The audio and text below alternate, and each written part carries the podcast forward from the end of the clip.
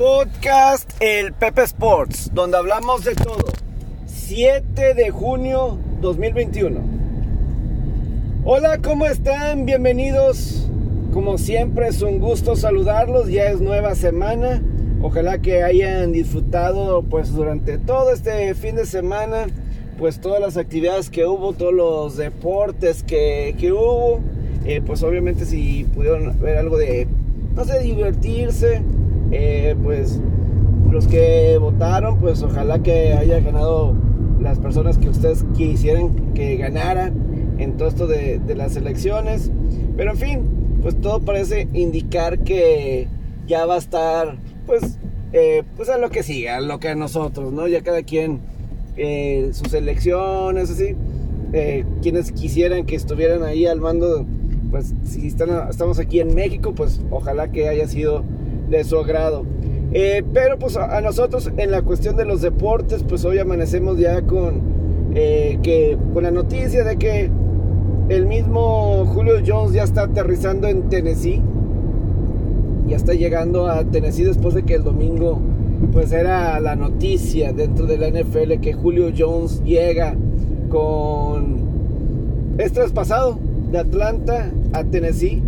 Eh, todavía, pues todavía no es 100% oficial. Hay algunas cosas que tienen que arreglar. Me imagino que la cuestión del contrato con Tennessee, pues todavía necesita verificar porque era algo así como que la duda, ¿no? Eh, de Tennessee, el impedimento más grande que tenían los Titanes era pues la cuestión del tope salarial que Tennessee pues era uno de los que estaba limitado, sobre todo para el contrato que tiene actualmente Julio Jones con, con Atlanta. Entonces, eh, que va a necesitar renegociar, eh, van a necesitar cambiar, renegociar su contrato para que pueda quedar dentro de lo que el mismo eh, Julio Jones puede llegar a ocupar para que pueda llegar a a Titanes, ¿no? Entonces, pues te, termina esta estancia de Julio Jones con, con Atlanta y realmente, pues la era de Julio Jones en Atlanta, yo siempre me voy a recordar eh, los mejores momentos de Julio Jones en Atlanta, pues primero que lo que hizo Atlanta para subirse en el draft, eh, porque en el 2010 Atlanta había terminado con marca de 14 y 2. Mejor marca de toda la NFL. Eh, mínimo en la conferencia nacional, porque Nueva Inglaterra también terminó ese año con marca de 14 victorias y 2 derrotas. Pero Atlanta con marca de 14 y 2. Y el siguiente día, desde el siguiente año en el draft, Atlanta de las posiciones en donde quedó en el draft, que pues imagínense, 14 y 2, no me acuerdo si era 26, 27, más o menos. Así había sido su posición dentro del draft. Se subieron hasta el top 10 con Cleveland para llevarse a, a Julio Jones. Y para Cleveland, pues Cleveland, eh, pues les dieron Atlanta, Cleveland, Atlanta, Cleveland cuatro selecciones, incluyendo eh, par de primeras rondas en el, el, siguiente año, que resultaron ser para Atlanta, eh, para Cleveland esas selecciones. Eh, Trent Richardson fue la primera selección de, de Cleveland, pero creo que más que nada fue Brandon Whedon, el, la selección que utilizó Cleveland, que le dio Atlanta en la primera ronda. Brandon Whedon, que pues obviamente no, no resultó como el coreback o lo que se pensaba de, de Widen, sobre todo cuando tan alto, pero pues es parte de, la historia, ¿no? Pero sí, Julio Jones, que llega a Atlanta y pues ya dentro del terreno de juego, su, su, par de recepciones que tuvo en el Super Bowl contra Patriotas en el 51, fueron super recepciones. Eh, saltando, eh, pudiendo mantener los dos pies dentro del terreno de juego, fue fenomenal, fenomenal el tipo de recepciones que hizo, quedándose adentro, pisando los dos pies adentro, que se quedara para poder lograr que el pase fuera completado. Eh, esas dos recepciones, el juego de 300 yardas que tuvo contra Carolina, eh, creo que pues esos son eh, los, los, momentos que yo me acuerdo que voy a tener en mi memoria. es un receptor que con Atlanta pues llegó siete veces, siete veces fue seleccionado al Pro Bowl.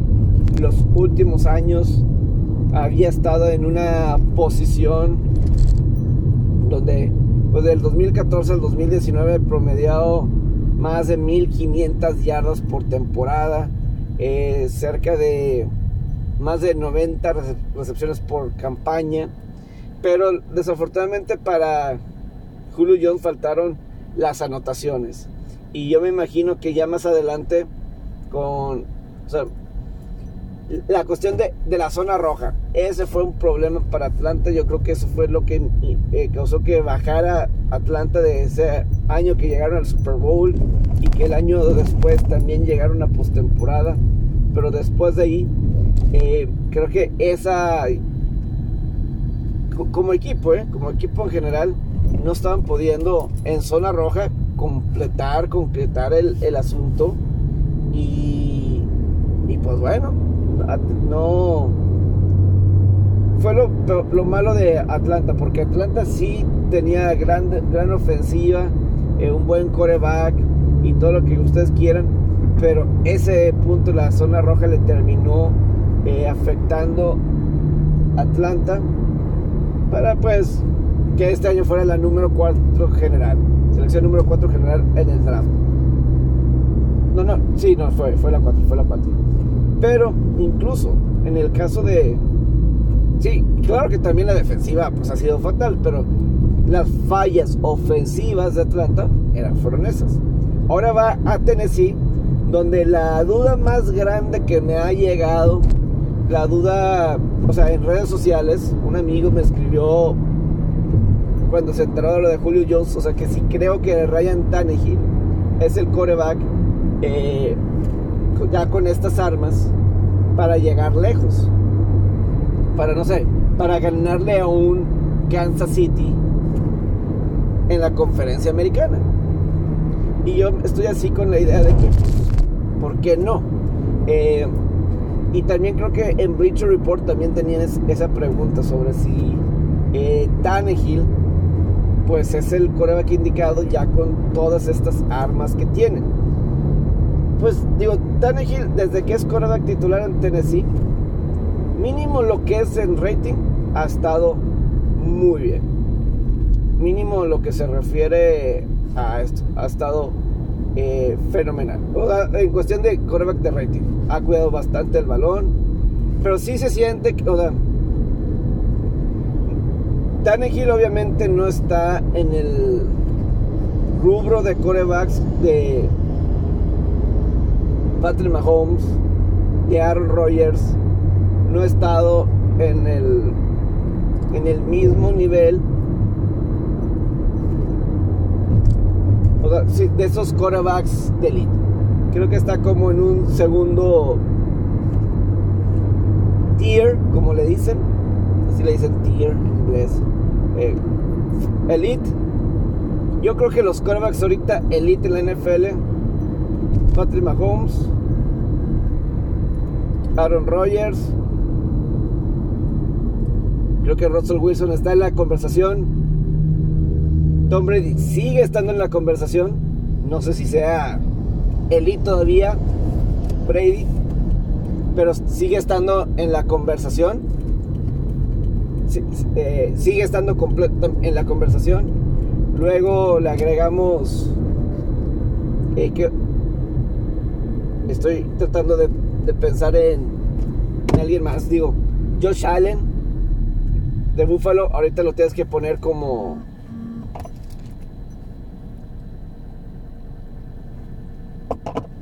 Como elite.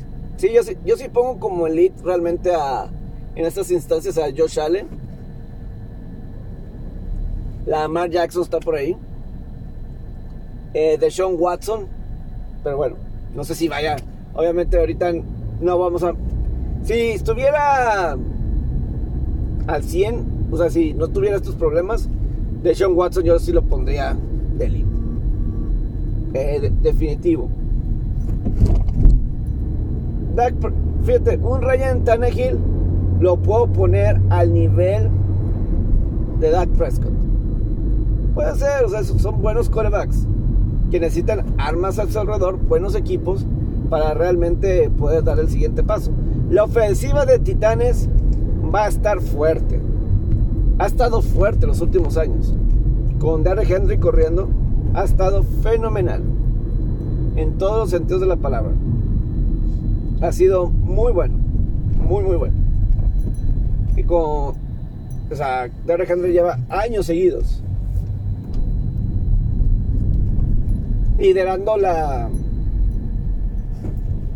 NFL en yardas por tierra. Eso sí ha sido en los últimos años. Y luego pues tienes a AJ Brown. Que, o sea, en las in the skilled positions, Tennessee tiene a los corredores y receptores más difícil de taclear de toda la NFL. Derrick Henry, taclealo. AJ Brown, taclealo. Vemos cómo Baltimore ha batallado para taclear a los dos. Y Julio Jones es lo mismo. Son muy similares, yo creo que AJ Brown y yo sé que son muy similares AJ Brown y el mismo Julio Jones. Corey Davis salió de Tennessee a los Jets. Entonces había, había un, un puesto de receptor ahí disponible. También dejaron ir a John Smith, el ala cerrada, pues termina se va con los Patriotas.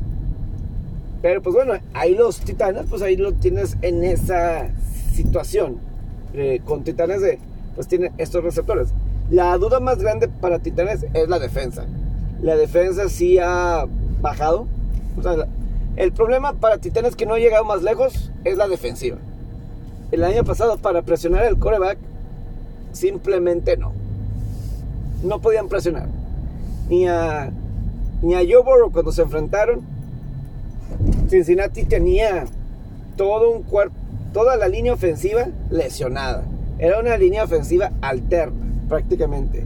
Y si de por sí la línea ofensiva de Cincinnati probablemente fue la peor de la temporada pasada, el peor para proteger a su mariscal de campo.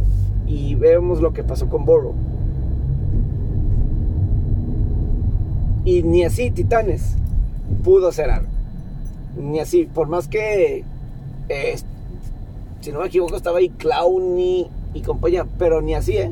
Ni así era suficiente para que se pudiera, lo pudieran lograr, para que lo, eh, lo pudieran lograr de esa, de esa forma y, y proteger al mariscal de campo.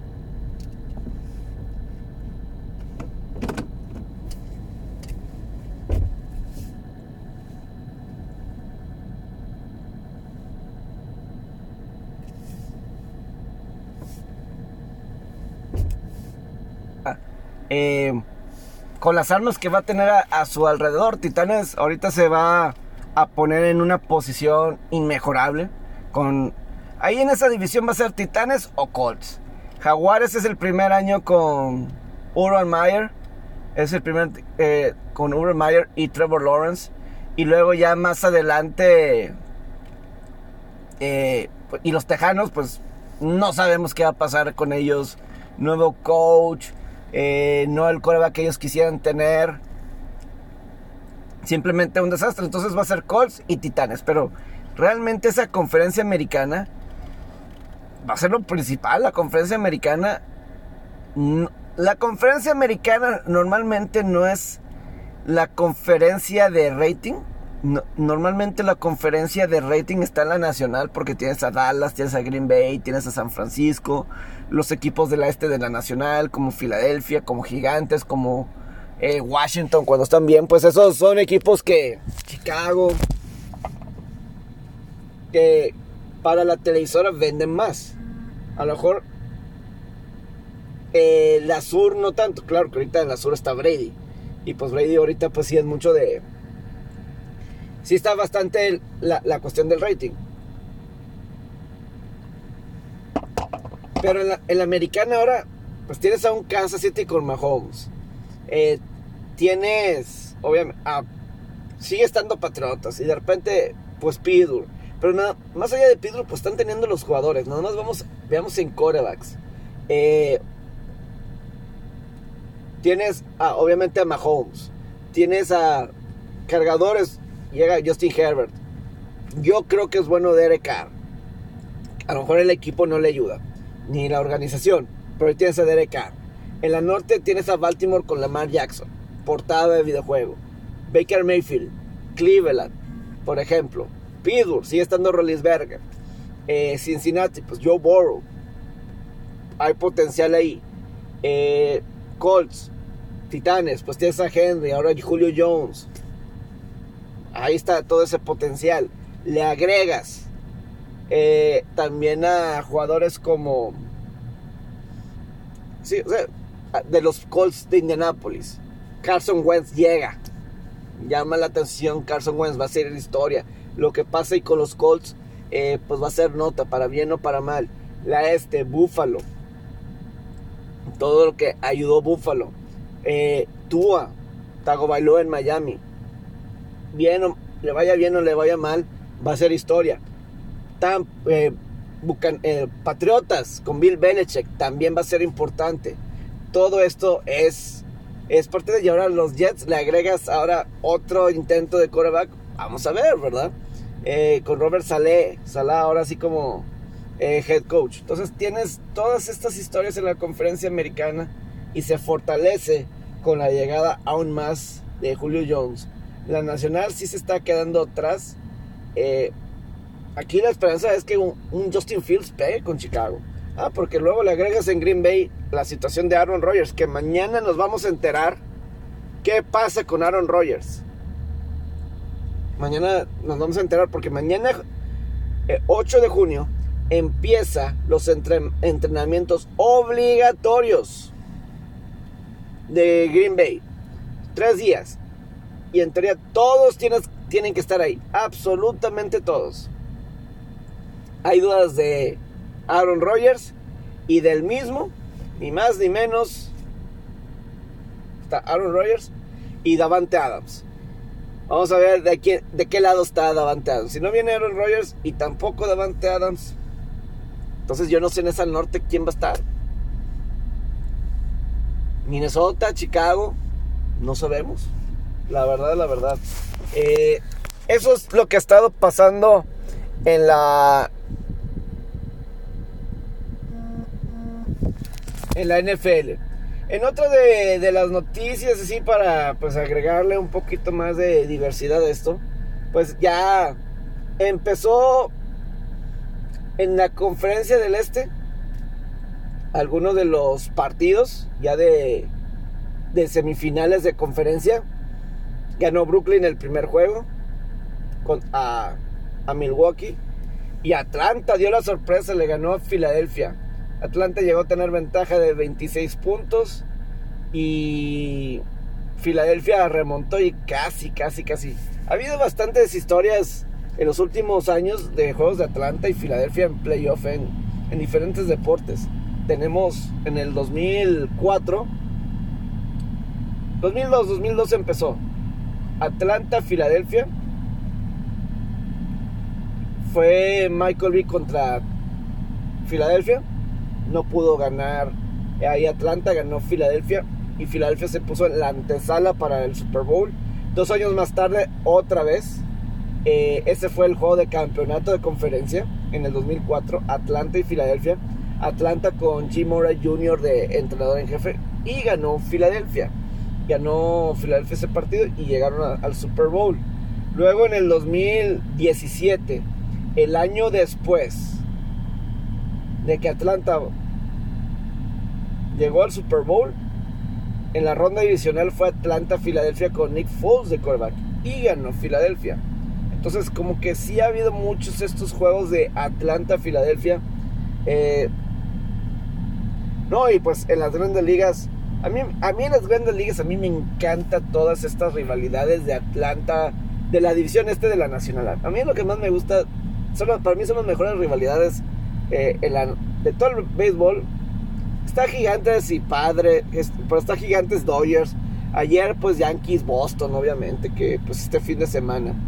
Pero para mí en el béisbol, todo lo que son estas series de Atlanta Mets, Mets Filadelfia, Filadelfia Atlanta, ahí Washington se ha metido, pero como que esa división, eh, sí, o sea, lo que es Filadelfia Mets, Mets Atlanta, Atlanta Filadelfia, siempre son, son buenas series, siempre hay algo interesante, son buenas, buenas rivalidades.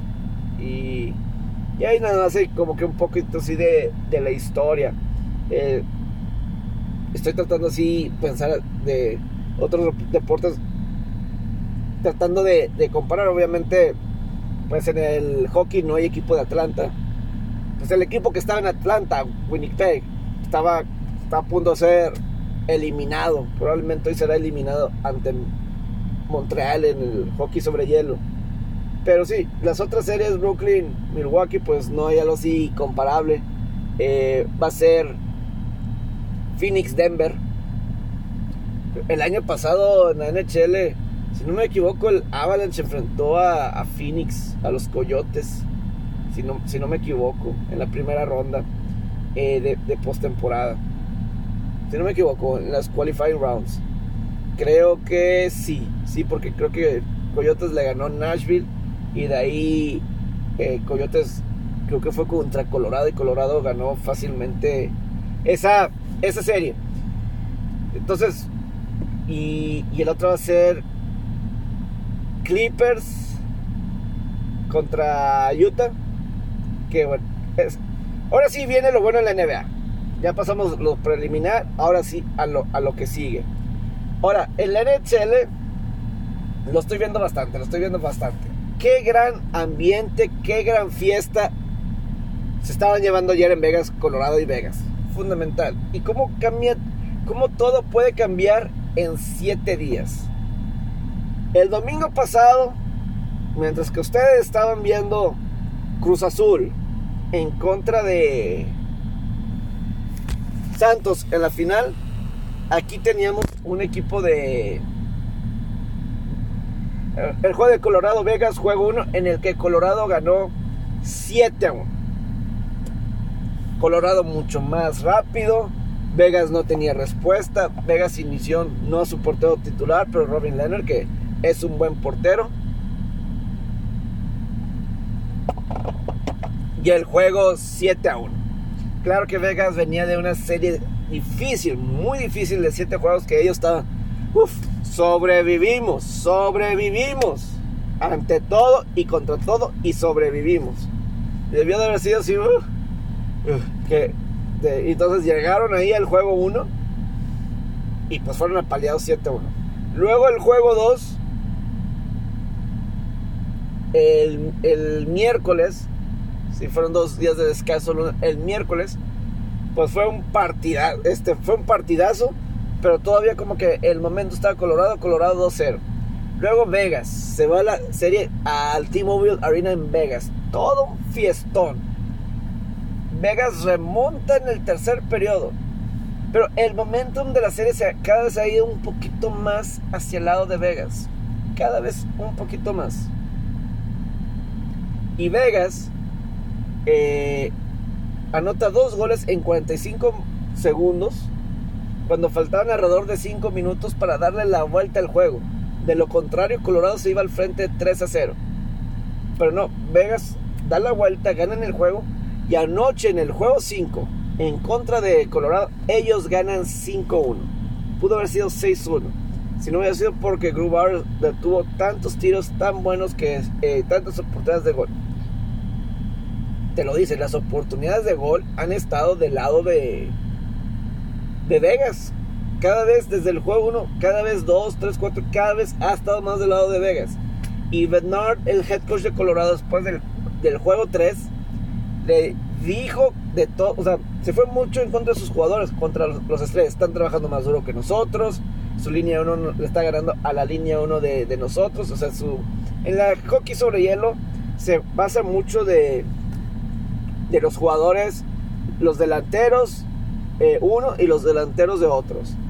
Eh, o sea, es, son como cuatro líneas de delanteros en el hockey sobre ellos. los mejores están a menos arriba, claramente. Eh, pero que la línea 1 ha sido de Vegas estaba haciendo mejor que su línea 1. Y la línea 2 de Vegas, que fue su 1 hace cuatro años cuando inauguraron y llegaron a la final, también fenomenal ayer. Marshall Soul, un hat-trick ayer. Pero es claro que Vegas está teniendo éxito contra los principales de Colorado. Entonces, después del juego 3, critica a sus jugadores. Y es claro que no funcionó porque el juego 4, Vegas fue otra vez mejor. Sin lugar a dudas, Vegas fue mejor. Colorado anotó primero, pero poco a poco Vegas fue. Dominó, dominó, dominó.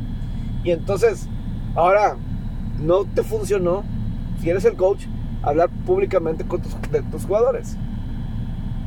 Ahora algo más tienes que hacer, algún movimiento más Colorado, porque es claro que Vegas, ahorita el momentum lo tienes tú. Y ahora vas a Colorado, regresas a casa, que esta es la primera oportunidad. Todo el año se ha pensado que tú, Colorado, eres el mejor equipo de toda la NHL. Eso es lo que se ha pensado, eso se ha este, reflejado constantemente. Tú, Colorado, eres mejor este, que, que, de toda la NHL. Tú estás destinado a ser el campeón de la NHL. Tienes un super equipo. Pero en cualquier playoff, y sobre todo ahorita que son series, en cualquier playoff hay un momento, si quieres ser campeón, existe un momento de adversidad, donde se demuestra si tienes el corazón, no solamente el talento, sino el corazón para ser campeón. Hay veces que, equipos se tardan en cualquier deporte. Podemos pensar en... No puedo... El Tampa Bay Lightning. Se tardaron, se tardaron años, años. Uno tras otro, tras otro. A Toronto le falta corazón en la NBA, a LeBron le costó bastante a los equipos, LeBron y, a sus equipos, uno tras otro, tras otro. En el béisbol, los Dodgers. O sea, cuando tienes esa adversidad, ¿cómo vas a responder? Ahorita Colorado por primera vez en este rol de super mega favoritos están en esta situación. ¿Cómo van a responder el próximo juego? Ahí va a estar la clave. ¿Cómo vas a responder el próximo juego? Ah, ahí está. Eh, hay momentos donde God check, God check moment, y esto es para Colorado. Y, y realmente, ¿quieren una pelea de peso completo? Heavyweight fight, heavyweight bout. Esta serie de Colorado Vegas lo es. Esto es lo que tú le dices un heavyweight bout. Nada de esa porquería de Floyd Mayweather y Logan Paul. Esa porquería. Eso no es deportivo. La verdad. Eso no es deportivo. Es una cochinada. Es una cochinada. Eso de Mayweather y, y los Pauls. Terrible, terrible. Esto es un de peso completo. Colorado y Vegas. A mí, a mí me encantaría que la final del hockey fuera Colorado-Tampa. Para mí sería la mejor serie. Colorado y Tampa. Esa sería la más divertida. Tienes a los power plays fuertes de los dos. Sería fundamental. sería increíble. Esa serie, este final. A mí es la que a mí me gustaría. La serie de final. Colorado-Tampa. Ya no sabemos, porque pues obviamente Vegas ellos también tienen expectativa muy alta. Y esta serie tiene todo el look de 7 juegos. Pero ese va a ser el momento clave de Colorado. ¿Podrán aguantar? ¿Podrán ahora sí demostrar quién es el mejor de... Y tal cual, ¿no? O sea, la verdad sí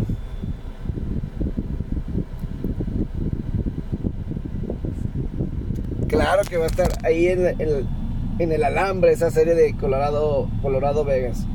Y, por ejemplo, momento de, de adversidad.